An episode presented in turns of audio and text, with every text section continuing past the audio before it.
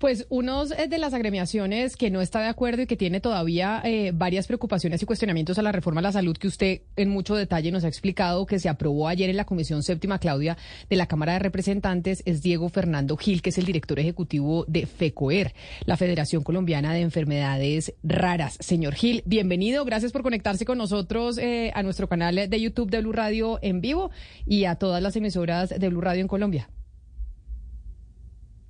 Estimada Camila, muchísimas gracias por la invitación, a Claudia y a todo el equipo de trabajo de, Blue Radio. Muchas gracias. ¿Por qué a ustedes eh, les preocupa la reforma a la salud o lo que se aprobó ayer en la Comisión Séptima de la Cámara, que fue pues la aprobación en primer debate? Les quedan tres todavía.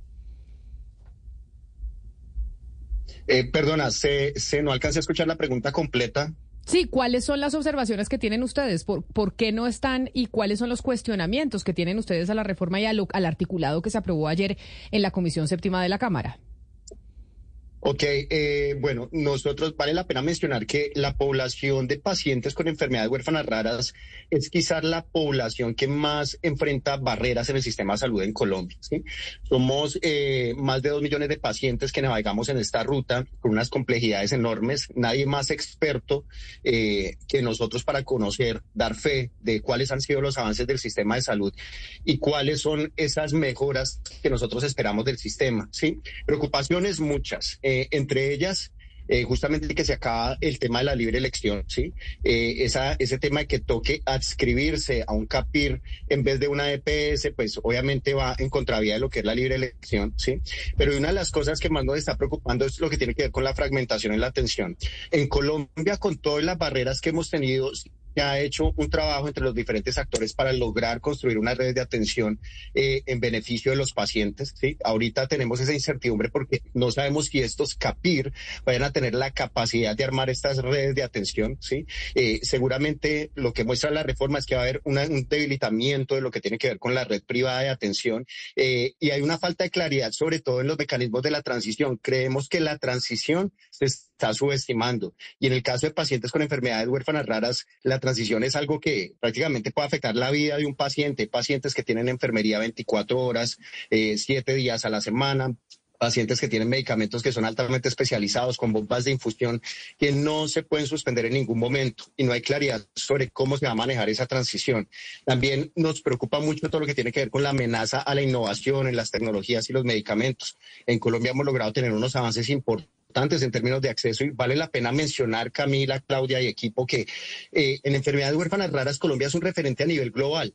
Eh, hemos tenido unos avances, no solamente desde el punto de vista normativo, sino en, términos de la implementación. Por supuesto, tenemos muchas barreras en acceso, hemos tenido que judicializar en muchos de los casos, pero pensamos que esta reforma, tal cual está eh, construida y con todos los elementos que se han incluido en ella, no responde a las necesidades reales que tenemos los pacientes ni a las expectativas que tenemos. ¿sí? Eh, nos preocupa el término, todo lo que tiene que ver con la auditoría y sobre todo la protección financiera del paciente, porque al haber las dificultades en el acceso a los servicios, servicios de mediana y alta complejidad, muy seguramente vamos a tener que recurrir a tener más gasto de bolsillo para poder pagar por los servicios que necesitamos. Entonces, son múltiples las preocupaciones. E, en, este camino, en este camino de, aprobación de, esta eh, reforma a la salud, eh, ¿ustedes han eh, tenido algún tipo de interlocución, digamos, con algún político, con algo, algo, con alguien del legislativo, con alguien de una UTL? Es decir, ¿alguien los ha llamado a ustedes, les ha preguntado sobre los problemas que han tenido? ¿Han tenido algún tipo de interlocución o no? Por supuesto, eh, es, una pregunta muy importante. Nosotros hemos eh, utilizado todas las instancias existentes, incluso en el legislativo. Hemos tenido la oportunidad de llevar nuestra voz a Comisión Séptima de Cámara, incluso también al Senado en algún momento. ¿sí?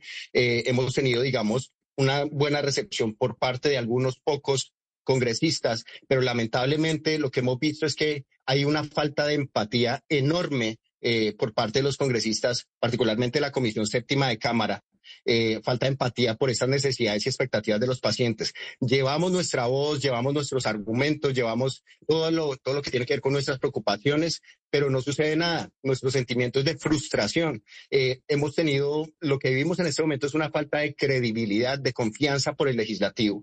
Pensamos que están en este momento legislando por sus propios intereses, desconociendo realmente lo que están necesitando los pacientes en este momento. Entonces, es lamentable. Incluso eh, yo particularmente he sido víctima de hostigamiento por parte de los coordinadores ponentes en algún momento que he tenido que manifestar esa preocupación por parte de la comunidad de pacientes. ¿Pero por qué de hostigamientos? ¿De parte de qué coordinadores ponentes?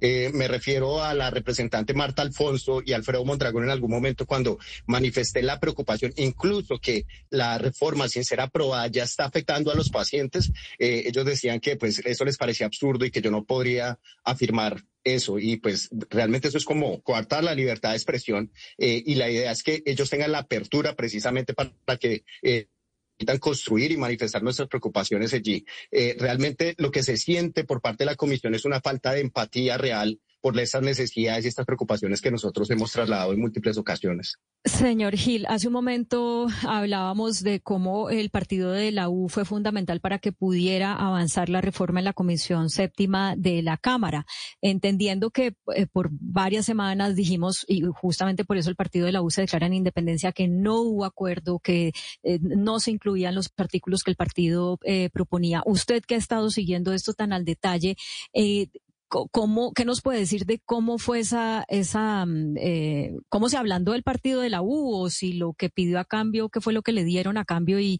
y si eso les favorece a ustedes como pacientes o no? En algún momento nosotros tuvimos la posibilidad de tener interlocución, como lo dijimos, con varios eh, representantes, no solamente desde FECOER, sino desde el Movimiento Pacientes Colombia.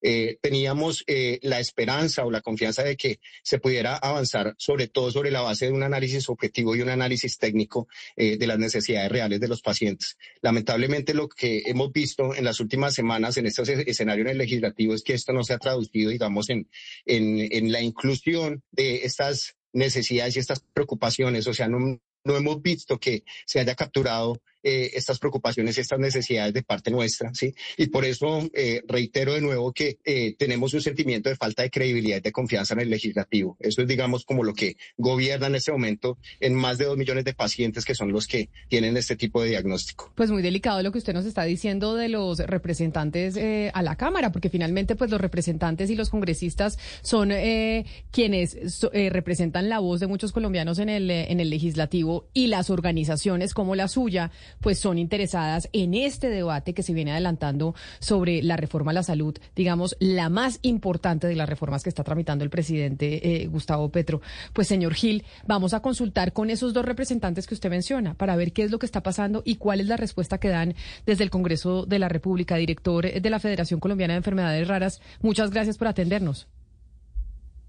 Gracias a ustedes, Camila, Claudia y a toda la mesa de trabajo y siempre a disposición. Gracias por permitirnos visibilizar nuestra voz.